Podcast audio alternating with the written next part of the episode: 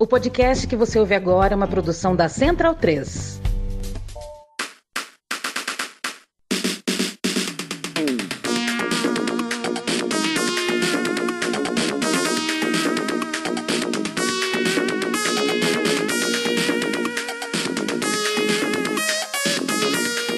Bem-vindo e bem-vinda ao podcast O Monolito. Eu sou o Leandro Amin e hoje recebo o Fred Caldeira, que topou falar comigo direto de Manchester, onde ele vive na Inglaterra.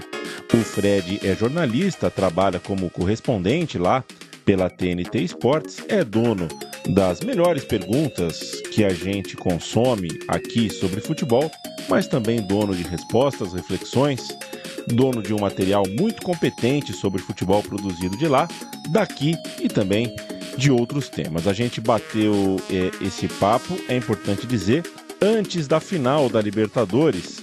E como o final foi bom para o Fluminense, que é o time do coração do Fred, eu não vou editar nada, eu não editei nenhum comentário pré-final que a gente possa ter feito durante o papo.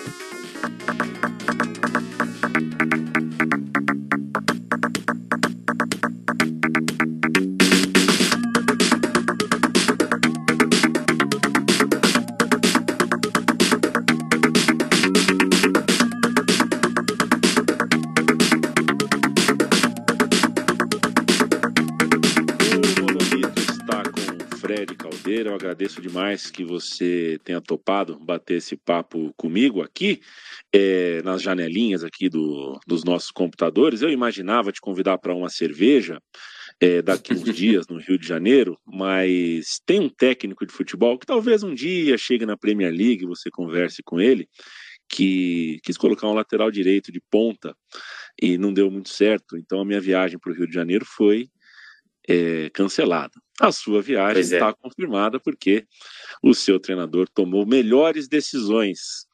É, antes de qualquer coisa, Fred, de, de, reforçando meu abraço, meu agradecimento por você estar aqui falando comigo, é, quero te perguntar. Eu tenho o hábito de perguntar para as pessoas aqui no Monolito sobre a quarentena, sobre a pandemia, mas para você eu vou fazer um pouquinho diferente. Fala um pouquinho tá. para mim sobre Gael e a pandemia.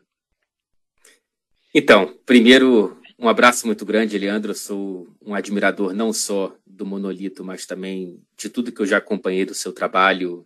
Já tem algum tempo que eu, que eu acompanho o seu trabalho, seus passos e, e, sempre com muito, com muito prazer. Então, é um prazer de fato muito grande estar aqui conversando contigo. Segundo, que eu acho que foi mais é, decisões erradas do centroavante adversário do que decisões corretas do meu treinador, mas enfim, de qualquer forma, pelo menos o Fluminense está na final da Libertadores e eu vou ter essa viagem aí no horizonte, eu espero que seja bem sucedida, senão vai ser um voo de volta muito longo e muito triste, em vez de ser muito rápido e muito feliz. Cara, é, você tocou no nome certeiro, né? Como, como você já sabia, com essa pergunta, o Gael é meu sobrinho, ele está com seis, sete anos, é, é um garoto que eu vi nascer à distância, né? Ele já, ele já faz parte dessa minha vida pós mudança para o Reino Unido. E então os meus encontros com ele sempre foram espaçados, né? Ainda mais nessa nessa primeira infância, cada cada ausência parece que passa assim um mundo na vida da criança, né? Então eu voltava e era outro Gael e voltava era outro Gael, então vi várias versões dele. E, e com a quarentena foi de fato como para todo mundo, né, o, o, período mais complicado. Eu nunca fiquei tanto tempo sem ir ao Brasil, foram dois anos e meio. Eu já não ia há um tempinho antes do começo né, de todo o fechamento do, das portas do planeta. E aí eu fiquei dois anos e meio sem ir, sem vê-lo, sem ver minha mãe. E imagina como que uma criança muda em dois anos e meio, né? Estou é, curioso para ver como é que vai ser o Gael daqui a alguns anos para conversar sobre os efeitos dessa geração que cresceu dentro de casa por conta da pandemia em um período importante da vida. Mas a boa notícia é que nos revemos, né? A gente já se viu algumas vezes depois da, da pandemia e, e ele está absolutamente obcecado por futebol, por Flamengo, por conta do pai, não por conta do tio, certamente, E, e, é um barato conversar com ele sobre futebol. Ele fica me desafiando de tentar lembrar nome de jogador e etc. E tal. Então, assim, cada encontro com ele é muito valioso. E a distância doeu bastante. É, mas foi, foi um período curioso, para além dessa relação individual com ele, porque eu já sentia as dores da distância e da saudade por motivos óbvios, né, por morar do outro lado do Atlântico, e eu vi meio que todo mundo se encontrando nessa minha distância, né, é, por mais que fossem pessoas que morassem no mesmo bairro da mesma cidade no Brasil. É, então eu fiquei, por alguma perspectiva, talvez um pouco menos sozinho, né, compartilhando uma dor com outros, mas enfim, não foi um período legal para ninguém e que bom que passou. Que bom que passou. É, é, sabe que eu me mudei no meio da pandemia para Maceió, né? Para também tentar. É, tinha a sensação de que havia um sufocamento meu na solidão. Não mudou o cenário de solidão em Maceió, mas mudou o cenário. É, mudaram Sim. as ruas, mudaram a cara das pessoas, dos vizinhos. Isso já foi é, alguma ajuda. Você foi morar é, na Inglaterra, e se eu não fiz errado a minha lição de casa, foi a primeira vez que você foi morar sozinho. Né? Sim. É, e essa é uma recordação que eu também tenho antes de morar sozinho em Maceió. Eu morei sozinho em São Paulo e a primeira noite que a gente se emancipa, né, entre aspas, que a gente passa a morar sozinho, é, marca, marca a gente. E especificamente, acho que marcou mais para mim, inclusive, a minha primeira noite em Maceió, porque eu não conhecia as pessoas. Né? Eu não fui porque eu tinha um, alguém para me receber no aeroporto, não tinha ninguém para me receber. É, então é a solidão em cima da solidão, em cima de um período onde a solidão foi forçada, né, que é o período da quarentena, mais do que da pandemia, mas da pandemia também, uh, quarentena, que é legal fazer essa separação. Sim. Mas, enfim, eu não sei como é a sua relação com a, com a saudade, se ela te causa nostalgia, se ela te paralisa, mas queria saber como foi sua primeira noite sozinho, como foi chegar na Inglaterra. Quando eu chego aqui, cara, isso na segunda, no segundo semestre de 2016, eu, eu já chego mais ou menos sem tempo para pensar, porque eu desembarco em Londres e já faço uma cobertura do Arsenal na Liga dos Campeões pego um trem para Leicester e faço uma cobertura do Leicester na Liga dos Campeões e depois chego, enfim, a, ao lugar onde eu moraria e morei esse tempo todo e sigo morando, a Manchester, e faço uma cobertura do Manchester United na Europa League, na época, com José Mourinho, Pogba, e acabou campeão, inclusive, o United daquela competição naquela temporada.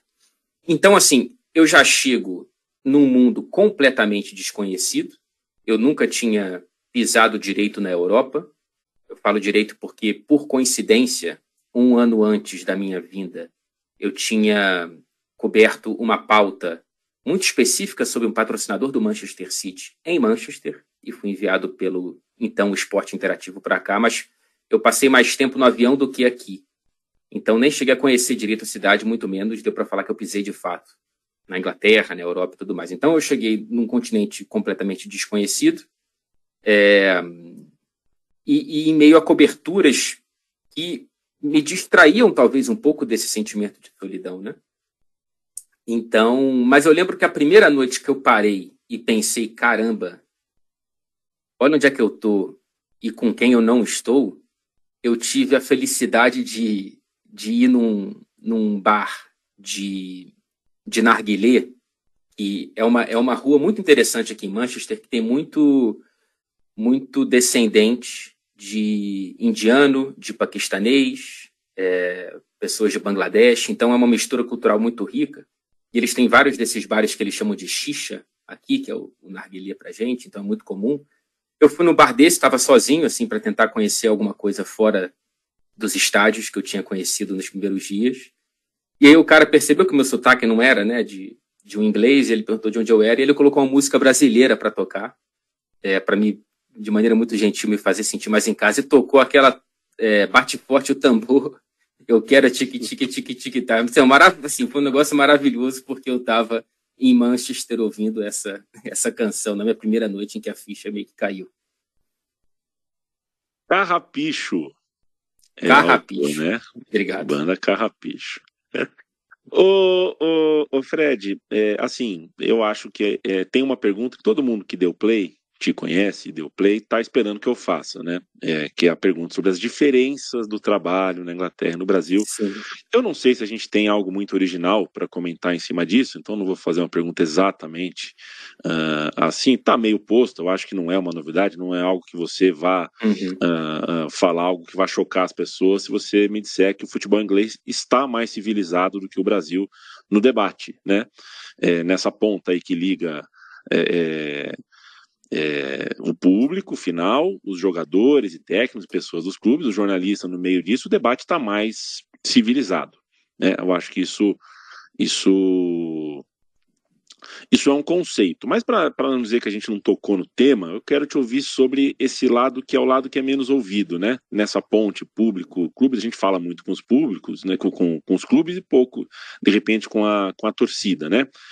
É, é, você, por exemplo, faz perguntas ao Guardiola, mas não aos torcedores. Acho que isso é, isso é sim, normal. Sim. E eu queria saber quão civilizado é o debate na Inglaterra, esse debate que não chega para a gente, né? um debate sobre elitização, sobre ingressos, sobre acesso aos clubes, seja ao vivo nos estádios, seja pela TV, direitos de TV, que é muito complicado na Inglaterra. É, né, o time brasileiro de jornalistas, do qual você faz parte, aí te, teve e tem no João Castelo Branco é, uma seleção de reportagens especiais sobre ambiente de estádio. Ele se, especializou em trazer para a gente né, é, um olhar de como são os estádios na Inglaterra, de como, como é um dia de jogo na Inglaterra, focos na torcida. Mas, assim, considerando que a gente teve no passado um Nick Hornby, que escreveu um Febre de Bola antes da Premier League se tornar o que se tornou, uma liga tão dominadora, né? Qual espaço um novo Nick Horby teria hoje para falar sobre arquibancada, direito ao clube, direito ao estádio, uh, liberdade para debater da onde vem o dinheiro dos clubes na Inglaterra, enfim? Sim. Os debates são muito interessantes por aqui, tá, cara? Assim, é, primeiro é importante a gente sair do ponto de vista, para me aprofundar aqui em alguns pontos que talvez sejam interessantes para quem está escutando e para você também, sair do ponto de vista do brasileiro que acha que tudo é perfeito no futebol inglês e, portanto, deve ser copiado e, portanto, venerado e etc. e tal, para o ponto de vista de quem cresceu aqui, nas arquibancadas daqui, e que, portanto, tem uma opinião muito mais crítica e com muito mais profundidade para entender os problemas do futebol inglês e da elitização e da invasão de dinheiro e etc. E tal, né? é, eu tenho certeza que o Nick Hornby e outros são muito críticos à própria criação da Premier League, por exemplo, da maneira com a qual ela foi feita, né? numa concentração de grana para um pequeno clube em relação ao restante da liga, e o título raramente saiu desse pequeno clube, né? O conto de fadas do Leicester, ele é utilizado muitas vezes para sustentar o argumento contrário. Ele é utilizado é aquela velha história de usar a exceção para justificar a regra. É, e o Leicester é um caso que muito provavelmente não vai se repetir tão cedo, a não ser que chegue uma Arábia Saudita para o Newcastle ou algo desse tipo. Então, assim, há vários debates sobre a concentração de grana. Eu tenho amigos que são torcedores de clubes que não estão na Premier League, que estão nas mais diversas é, divisões inferiores do futebol inglês. E para muitos deles, é muito mais divertido que o clube deles não chegue na Premier League do que chegar e comemorar, no máximo, um empate dentro de casa contra o Manchester United, que está tropeçando pelo caminho. Assim, é muito mais legal você se divertir numa liga inferior para parte significativa desses torcedores do que você entrar para o clube dos ricos, e a diferença de grana da Premier League para a Championship, que é a segunda divisão, ela é gritante. É muito mais divertido você participar de uma festa em que você pode sonhar em ser protagonista do que você ir para a Premier League e ficar ali, só, talvez, não sei, servindo bebida para os outros ficarem é, se divertindo um pouco mais, né? Então, assim, o, a, esse ponto de vista, ele, ele, ele, ele bate muito em mim, acho ele muito interessante, de quem talvez torça para o time não ganhar a promoção, não subir de divisão, prefira estar ali na, na segunda, na, na terceira divisão. E também a questão do acesso, não só à arquibancada, que dentro dos principais clubes ele é praticamente impossível se você não tem algum familiar que tenha o season ticket, porque as filas são é, de anos. Né? Se você quiser hoje entrar no site do Liverpool, olha, estou me mudando para Inglaterra, para Liverpool e quero ir a Anfield, toda rodada da Premier League. Você não vai conseguir por alguns anos, a não ser que você vá no mercado paralelo e tudo mais. Então, assim, esse acesso ele já está é, totalmente tomado, saturado, e aí você pode tentar buscar os acessos aos clubes menores e tudo mais. O, o Reino Unido é o lugar mais é, difícil de você assistir a Premier League pela televisão, porque tem aquela regra da, do sábado às três da tarde do horário local, em que nenhum jogo de nenhum país pode passar nas televisões, como proteção às divisões inferiores. Então, muitos jogos são disputados da Premier League nesse horário, todo fim de semana, e esses jogos eles não são transmitidos para cá. Então, é, tem essas questões muito específicas que são debatidas aqui, se termina ou não com esse com essa suspensão do horário de três da tarde, se você tenta distribuir melhor o dinheiro da Premier League para as divisões inferiores, enfim. Para muita gente, o futebol inglês ele é muito pouco civilizado, muito menos do que a gente imagina. Fred, é, você corre, né?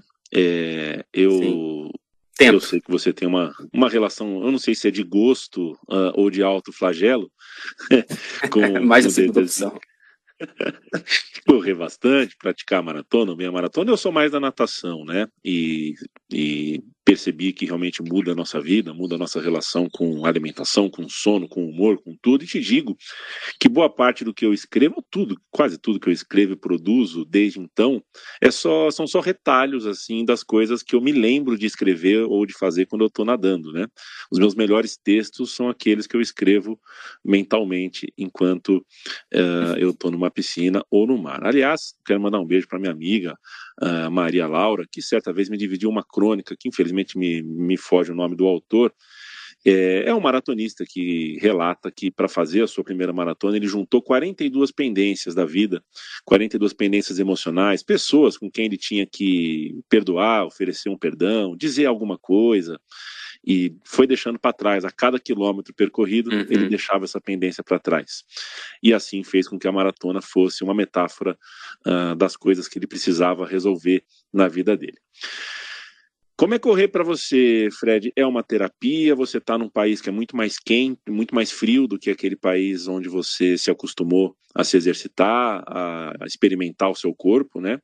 É, como é que é para a cabeça de, de alguém que está uh, que está longe, que está fora, que está no frio, enfim, como é que, né, qual é o barato para você de correr?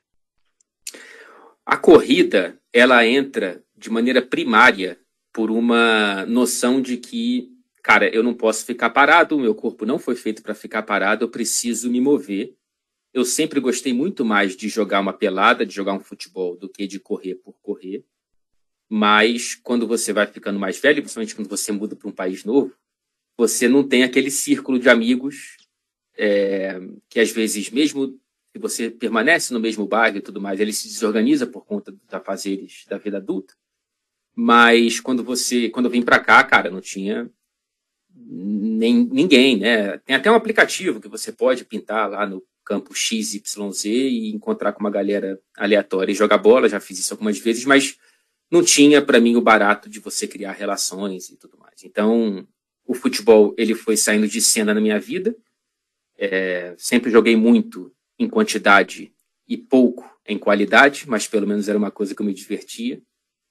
E aí, para não ficar parado, eu busquei a corrida, porque a corrida ela tem algo muito simples que é você precisar de um par de tênis e você que decide o horário, né? Assim, na vida de repórter, às vezes esse horário é 8 da noite, 8 da manhã, 3 da tarde, não sei, às vezes é mais fácil correr numa segunda do que num sábado.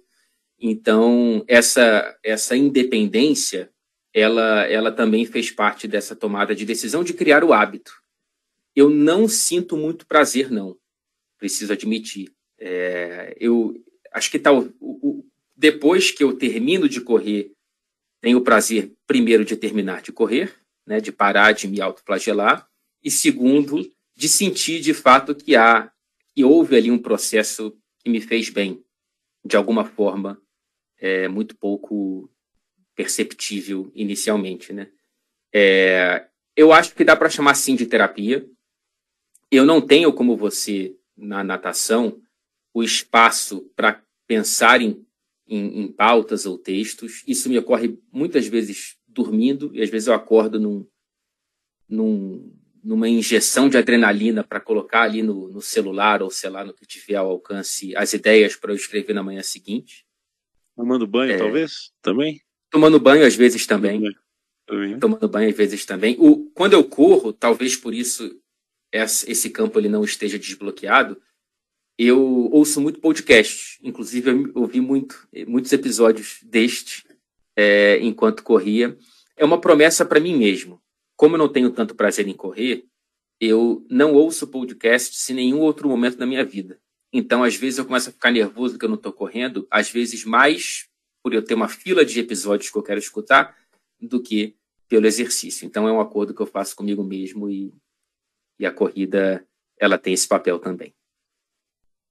Fred, você citou a vida de repórter, né? E é aquela coisa, né? A gente faz muito trabalho que ninguém percebe, né? Às vezes é uma parte uhum. relativamente pequena do nosso trabalho que vira uma espécie de carimbo profissional nosso. Né? Então você roteiriza, você grava, você edita, você leva a mala e cuia para o local, você estuda a pauta, você se desloca, se desdobra. E no entanto, para muitos, e não tem nada de errado nisso, acho que isso é, é natural, é, você é o brasileiro das perguntas uh, para Guardiola, para Jurgen Klopp e para outros, né? Você é aquele repórter daquele momento que é um pedaço de poucos minutos em uma jornada de horas. Né? Uhum. É, essa parte do seu trabalho, a mim, soa, né, é, é, percebendo, tentando entender um pouco mais sobre quem faz a pergunta, não só sobre quem responde, soa como uma, uma pista de como, não Guardiola ou outro profissional, mas de como você enxerga o mundo. E percebendo na, na, na sua atuação ali, naqueles minutos de interação com grandes estrelas do futebol, seja pós-jogo ou seja véspera de jogo, nem sempre a pergunta é sobre o jogo. E não perguntar sobre o jogo acaba sendo uma forma de falar do jogo, né? Você uhum. acha que. Né, a, observação que eu te faço é essa, né? E te pergunto também se você acha que a gente, né, se a nossa profissão aqui de jornalista, no, no momento atual que a gente vive, né, essa tentativa de usar todas as ferramentas que a gente tem e a tecnologia demanda uh, o nosso uso, né? A gente não, não existe essa ideia de que tem uma ferramenta à nossa disposição, a gente não vai usar. Tudo que é tecnológico uh, uh, nos força, né? nos dá essa demanda de, de, a gente tem que usar, nos invade mesmo. Então a gente tem acesso a métricas, a vídeos, a reprises, a 18 ângulos, é, muita coisa que está à nossa disposição. Então parece absurdo o que eu vou te falar e até meio paradoxal. Mas será que a gente, quanto mais vê futebol, menos enxerga o futebol? Eu sinto isso muitas vezes, tá? É, tem vezes que, que o respiro faz muito bem. É, que se, se permitir um pouco de, de espaço para você decantar um pouco mesmo, né? O que você. Cara, tem fim de semana que eu não sei você na sua rotina, tem vezes que eu vejo o que para mim é muito. Cinco, seis, até sete jogos de futebol e às vezes eu sinto que eu vi um, que eu vi meio, né? Assim, é, porque vai vai virando um pouco pano de fundo, né? É, não sei, quem, quem tem o costume de ligar o rádio toda manhã para fazer alguma coisa de casa, às vezes a música ela não está nem tocando direito para você, ela está ali como é, um detalhe, algo mais cosmético da sua manhã do que de fato um protagonista. E o jogo de futebol às vezes vira isso. É, então, dar um passo para trás é importante. Eu sinto que é importante, nem, nem sempre é possível, né? raramente é possível por conta das demandas. Eu não posso falar isso para o meu chefe, né? Assim, cara, então, é, esse jogo eu não vou cobrir porque eu preciso de um espaço. não tem muito isso. Mas eu gosto de aproveitar sempre quando eu tenho. Né? Então, eu poderia, por exemplo, numa data FIFA, querer observar muito a interessante seleção venezuelana mas eu não vou fazê-lo. Porque se eu fizer isso, acabou. Eu já, eu já, tenho que ficar de olho no Brighton, no Newcastle, no Aston Villa, no West Ham, fora os times do Big Six. Se eu quiser abraçar tudo que me parece interessante no planeta do futebol, não vou ter espaço para nada. E a fechadura aqui de casa pode ser mudada em breve, pela minha parceira, inclusive. Mas é, perguntar sobre questões que fogem ao jogo, é, às vezes são um caminho muito bom até para o entrevistado. Sim, às vezes as pessoas esquecem que a gente está numa entrevista coletiva em que foram feitas perguntas anteriormente e serão feitas posteriormente. Então você não necessariamente precisa fazer a pergunta entre aspas obrigatória, né? É, então você pode se permitir, na minha, no meu ponto de vista, buscar algo um pouco que tangencie, ou nem sempre, pode ser algo paralelo, inclusive, né? que nem passe perto daquilo que está acontecendo ali, para trazer algo diferente. E eu sinto que esses caras, eles, cara, eles ficam de saco cheio mesmo, assim, pô, todo, toda entrevista é, pô, como é que tá o departamento médico? Ah, o adversário é bom, não é? Ah, é, vai ser o lateral X ou o lateral Y? Quem é que vai entrar por dentro? Quem é que vai ser o ponto? Às vezes você pegar algo um pouco mais, talvez, teórico, ou fora daquele jogo, ou fora até do futebol, enfim, é, também é um respiro para eles, né, para os entrevistados. E, e, muitas vezes a resposta se torna até mais rica pela própria energia que o cara tem ali guardada para responder sobre aquilo. Então, eu acho essa parte um barato. Me sinto, inclusive, muito feliz quando alguém é, elogia esse, essa parte do meu trabalho, porque eu acho uma parte muito importante e se tornou incômoda, né? É, todo mundo fala em qualquer esquina do Brasil, de qualquer lugar do mundo, que entrevista no futebol é só sobre ah, a importância dos três pontos e etc e tal. E eu acho que a gente fala muito com esses jogadores, com esses treinadores, para reduzir tanta, tanto espaço de criação a isso, né? É claro que não depende só de mim, depende deles também. E eu tenho a sorte de entrevistar pessoas interessantes e interessadas em dar boas respostas.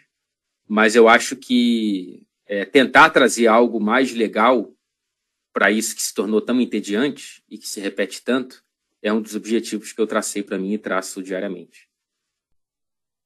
Eu gosto sempre de fazer uma lembrança, complementando uma das coisas que você falou, é que essa demanda muito alta por futebol é, faz a gente ter que assumir certas uh, lacunas, né? No meu caso aqui, quando escolhi me habilitar para falar de futebol feminino e passei a ver mais jogos de futebol feminino, eu tive que abandonar o sub-20 e o sub-17, que são coisas que eu adoro, adoro ver jogo de moleque. Mas ou eu vejo uma coisa ou eu vejo outra. Né? Eu tenho à disposição hoje, porque a internet é maravilhosa, como assistir o Campeonato Colombiano, que, eu, que é um país, pô, gosto muito da cultura, do futebol lá. Para assistir o futebol colombiano, não vai dar para assistir o francês. E a gente vai uhum. parando de ver para ver uma coisa, a gente vê outra, porque o dia continua tendo 24 horas e, embora é, eu me apresente, tente me habilitar como alguém que fala de futebol, eu ganho dinheiro editando podcasts e edito podcast sobre saúde, sobre política, sobre uma porção de coisas e não dá tempo da gente fazer tudo. O mundo é mais água do que a gente pode beber, então uhum. é, é, importante que a gente sempre tente bancar aquele cara que fala com você direto. Meu, para me especializar sobre Premier League, que é o que você quer ouvir, é, desculpa, eu não vou conseguir falar com você sobre a seleção da Venezuela. Isso a gente tem que repetir mais porque é, parte do público do, do futebol hoje em dia parece que vê no jornalista um cara que está obrigado a saber de tudo. Sim, né? sim. E, caramba. E, que precisa opinar sobre tudo, né? Essa pressão. É. Vamos lá, vamos supor que tem um caso de escândalo de apostas esportivas na Inglaterra. Aí eu vou lá e falo sobre isso. Mas por que você não falou sobre o escândalo do futebol brasileiro? Eu não preciso falar sobre tudo, né? Eu não preciso saber tudo, não preciso opinar Exato. sobre. É, resistir a isso é muito importante. Fred, é, para quem você reza, cara, no seu momento uh, sozinho, no seu momento de olhar para dentro, como é que você trabalha isso? Eu não tenho um, um, como é que eu posso um interlocutor nesses momentos, um interlocutor específico, né? Eu não rotulo, não nomeio, não tenho essa essa, essa construção dentro de mim, é, mas evidentemente até de maneira é, um pouco interesseira, de maneira humana, é, quando a coisa aperta, eu abro esse canal um pouco mais vezes, né, para pedir alguma coisa, para, pedir alguma proteção para alguém, para algum familiar e tudo mais. É, mas eu tenho uma relação de muito interesse por religiões e pela fé. Acho que a fé é mais do que as religiões, né? Assim, tem muito interesse por esse campo. Enquanto, enquanto alguém que quer se educar, né? Muito mais do que alguém que quer, não sei, impor ou pregar ou dizer que um está mais certo do que o outro e tudo mais. Eu já passei por vários momentos de é, de construção de preconceitos contra a fé alheia na, no meu desenvolvimento enquanto adolescente, enquanto adulto e tudo mais, e, e foi, foi um processo me despir disso ao longo dos anos, porque eu acho importante, né? É, quanto mais você entender o papel da fé, acho que menos você vai ter, é, às vezes, um preconceito bobo contra, contra X, Y ou Z. Eu tenho uma relação com um interlocutor não nomeado, se é assim que eu posso definir. Perfeito. Somos muito parecidos também nessa pauta. É...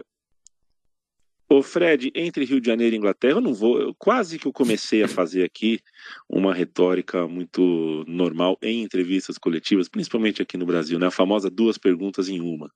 Uh, não vou te submeter a duas perguntas em um, porque eu queria te falar, falar com você sobre Inglaterra e também sobre o Rio. Vou começar a falar sobre tá. o Rio. Depois, se for possível, a gente fala um pouquinho sobre Inglaterra. Já estamos aqui com quase meia hora de papo, mas eu quero saber sobre o seu local de criação, né?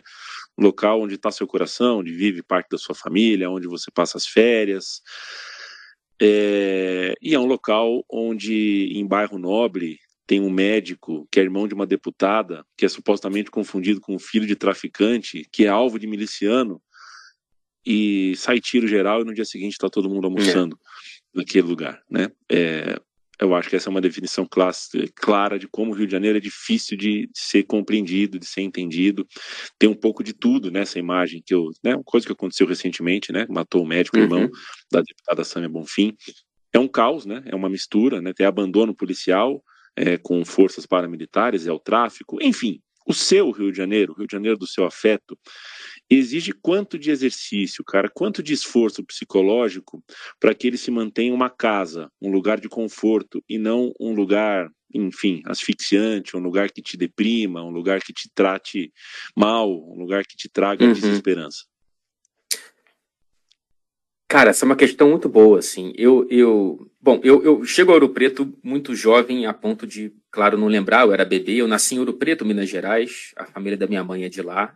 Inclusive, minha mãe voltou para lá durante a pandemia, depois de morar décadas no Rio de Janeiro. Mas, enfim, eu vim com ela para o Rio, quase falei para cá, enfim, como um indicativo de, de onde está o coração também. É, fui para o Rio com ela quando ela saiu de Minas para se juntar ao meu pai no Rio de Janeiro. Meu pai carioca, a família do meu pai é do Rio de Janeiro e tudo mais. Daí também que vem a relação com o Fluminense e tudo mais. Eu morei a vida inteira praticamente na Tijuca, a poucos passos do Maracanã. Já cheguei a morar em uma rua, uma das ruas de acesso ao Maracanã, e foi um breve período na minha vida que eu preferia assistir aos jogos pela janela, não porque eu via o campo, mas porque eu escutava a arquibancada. Eu achava aquilo um barato, né, que a arquibancada chegava sempre antes à minha janela do que a qualquer outro é, meio de, de, de transmissão daquela partida.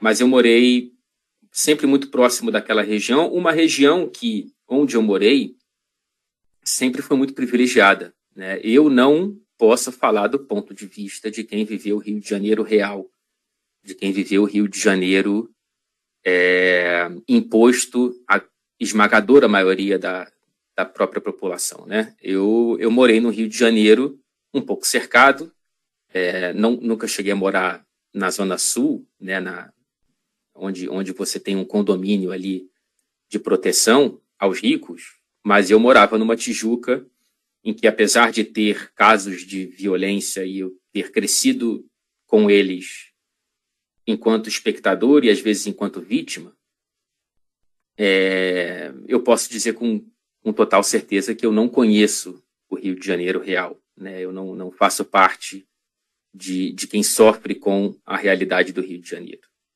É, então, o exercício de como eu vejo o Rio, ele está em constante mudança, né? Em constante mudança. Quando você vê uma notícia como essa que você citou, é impossível, impossível você não ser consumido pela raiva, pela, pela raiva da realidade, pela raiva de como a gente se acostuma com essa realidade, né? É isso, limpa a mesa e, e bota o, o molho de pimenta e o garfo e faca para o próximo cliente que vai chegar, porque vai chegar.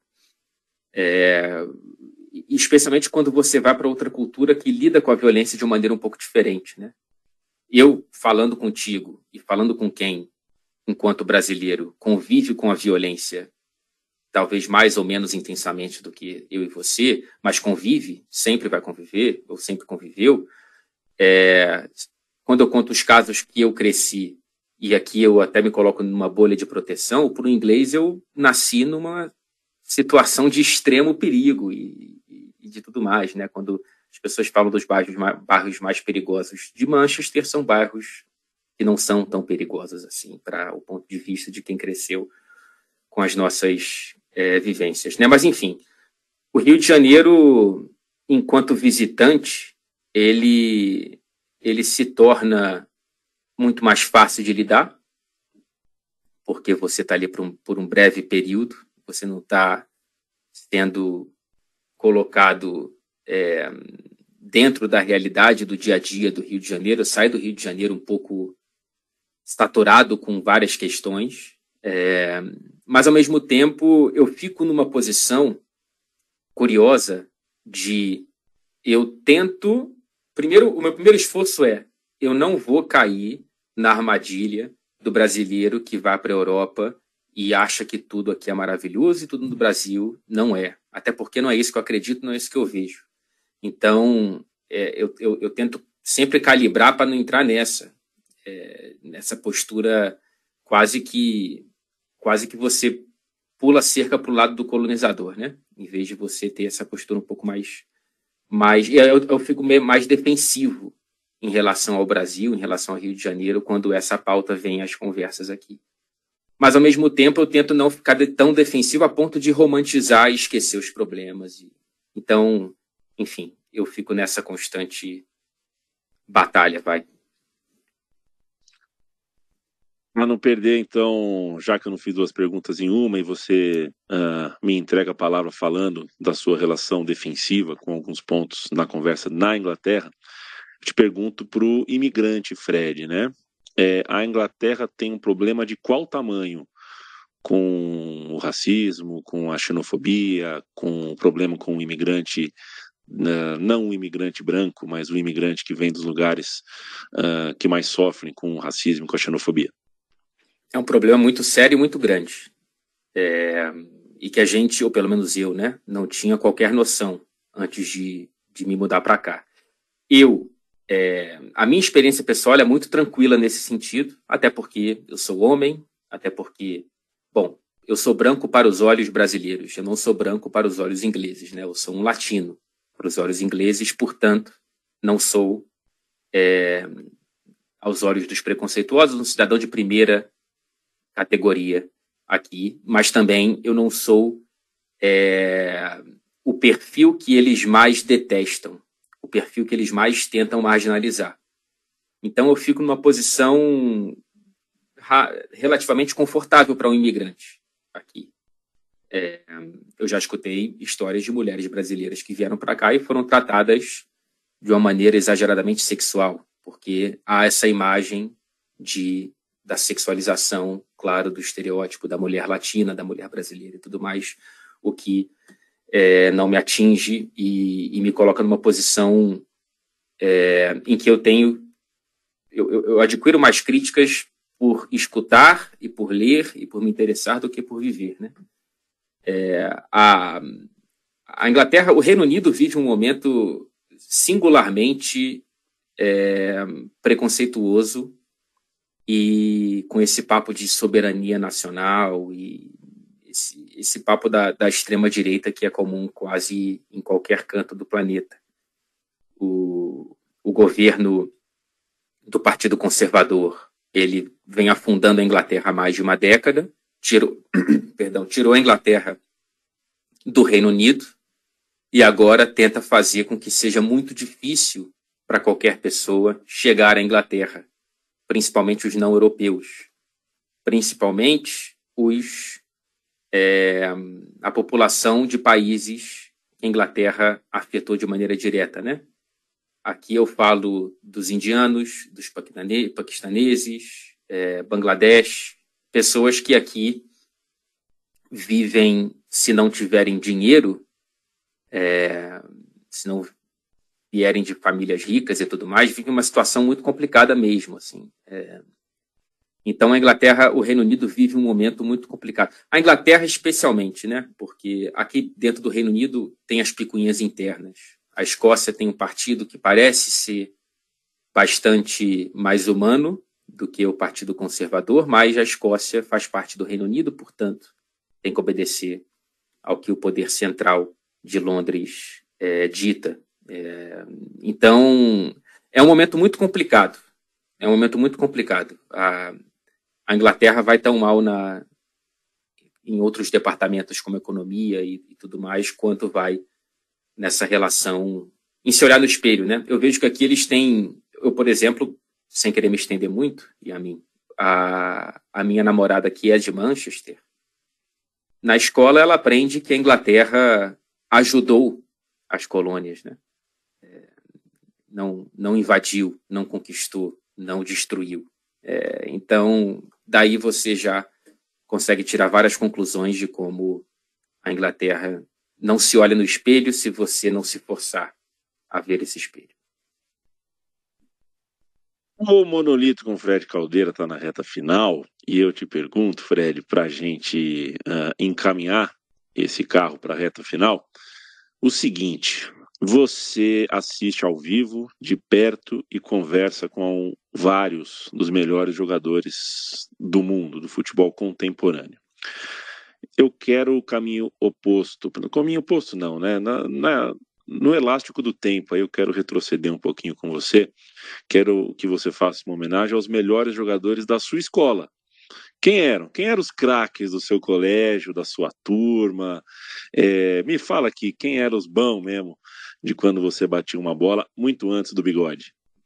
Eu não era, né? Eu não fazia parte dessa turma, mas eu fazia parte do time, porque eu era aquele cara que flutuava entre uma atuação nota 5 e nota 6. Então, jamais abaixo de 5, muito raramente, e quase nunca abaixo, é, acima de 6. Então, eu, quando precisava de um tampão ali, geralmente para o lado direito do, da quadra de futsal, antes de ter os campos society e tudo mais para jogar no Rio de Janeiro. Eu, então, eu fazia parte do time é, do meu colégio, é, que foi uma, uma fase essencial para a minha vida. Os meus grandes amigos até hoje são dessa turma, do Colégio Pedro II da Tijuca, Unidade Tijuca 2. E eu tive a sorte de crescer com, com uma molecada boa de bola, cara. É, assim, uma, uma galera acho que o principal era o Breno. O meu amigo Breno, ele tinha uma canhotinha ali botafoguense. Bom de bola pra caramba, daqueles que você pensa, pô, podia ter alguém ali dando um empurrão para tentar o futebol profissional e tudo mais, porque ele tinha, pelo menos aos nossos olhos ali, impressionáveis da juventude, um futebol suficiente para poder jogar mais do que alguns caras que a gente criticava no Campeonato Carioca e tudo mais. Quando a gente ia na geral do Maracanã para assistir rodada dupla, que eram tardes maravilhosas. Tinha o Guilherme, que era um excelente zagueiro, que às vezes fazia as vias de centroavante. Antes de qualquer treinador profissional pensar em usar o zagueiro como centroavante, ele já fazia isso de maneira muito inovadora no Colégio Pedro II. Tinha o Thiago, que hoje mora em Portugal, flamenguista. O Guilherme era vasca... é vascaíno, vascaíno, e o Thiago era um meia e ele, ele era um pouco acima do peso padrão, então os adversários olhavam para ele de maneira cômica inicialmente, né? Ah, não, esse cara não vai jogar nada. Né? E o Thiago, ele também era canhoto e jogava bola pra caramba. Então esses três aí eram eram quem me carregava nas costas para a gente ganhar uns joguinhos aqui e ali.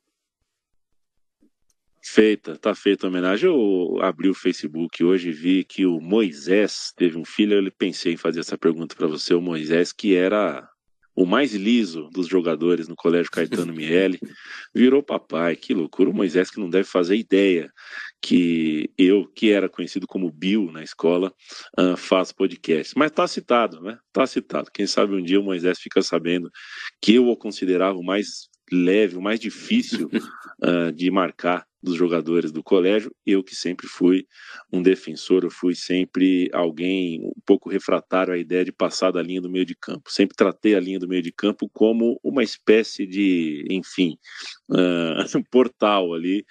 Uma uh, fronteira. Pelo qual você, é, você só passa por aquele portal se tiver muita certeza. Senão, fica ali atrás. seja, seja um bom zagueiro, é melhor que ser um péssimo meio-campo e um estragador de times é, lá na frente. Fred, eu te agradeço demais. Eu sei que o normal para a gente que é jornalista é fazer entrevista e não dar entrevistas, né? É, uhum. A gente se sente mais à vontade fazendo perguntas do que respondendo, é, mas a, a, comunicação independente aqui está sempre, uh, tá sempre na luta, inclusive, né, Fred? Como a gente recebe não na vida, né? Como o Monolito, como esse podcast aqui que está numa produtora independente, da qual eu sou o criador e em 11 anos recebi tantos nãos e a gente continua recebendo, mas não tem problema, porque é assim a vida também, a gente não leva uh, nada para o pessoal, mas começando uma nova temporada aqui, eu faço esse, esse pequeno desabafo e te agradecendo por ter se colocado num lugar que eu, eu, não é que eu acho que é um problema, mas eu sei que a gente prefere fazer as perguntas do que fazer, do, do que respondê-las. E obrigado demais, obrigado demais, espero que tenha ficado uh, legal para você. Espero que quem fez companhia aqui para a gente tenha gostado, como eu gostei. E até a próxima cerveja. Não precisa nem ser numa final de Libertadores, mas uh, próxima não, né? Que a primeira cerveja aconteça algum dia. Abraço para você. Um abraço para você, Leandro. É, você fez muito mais fácil, tá? É, esse, esse papo aqui, mais do que entrevista. Não é uma posição que eu estou acostumado a estar, mas, mas nem pareceu que eu não estou.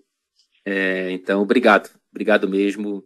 Repito aqui mais uma vez que sou um admirador do seu trabalho, portanto, é um prazer muito grande. O sim, ele já era automático, né? A pergunta que foi algo que, que me alegrou bastante, o convite para vir para cá. Então, fico feliz de fazer parte dessa temporada, que venham muitas pela frente e que venham mais sim do que não é, daqui adiante. Um abraço para você e coração na mão para essa final, Leandro. Coração na mão.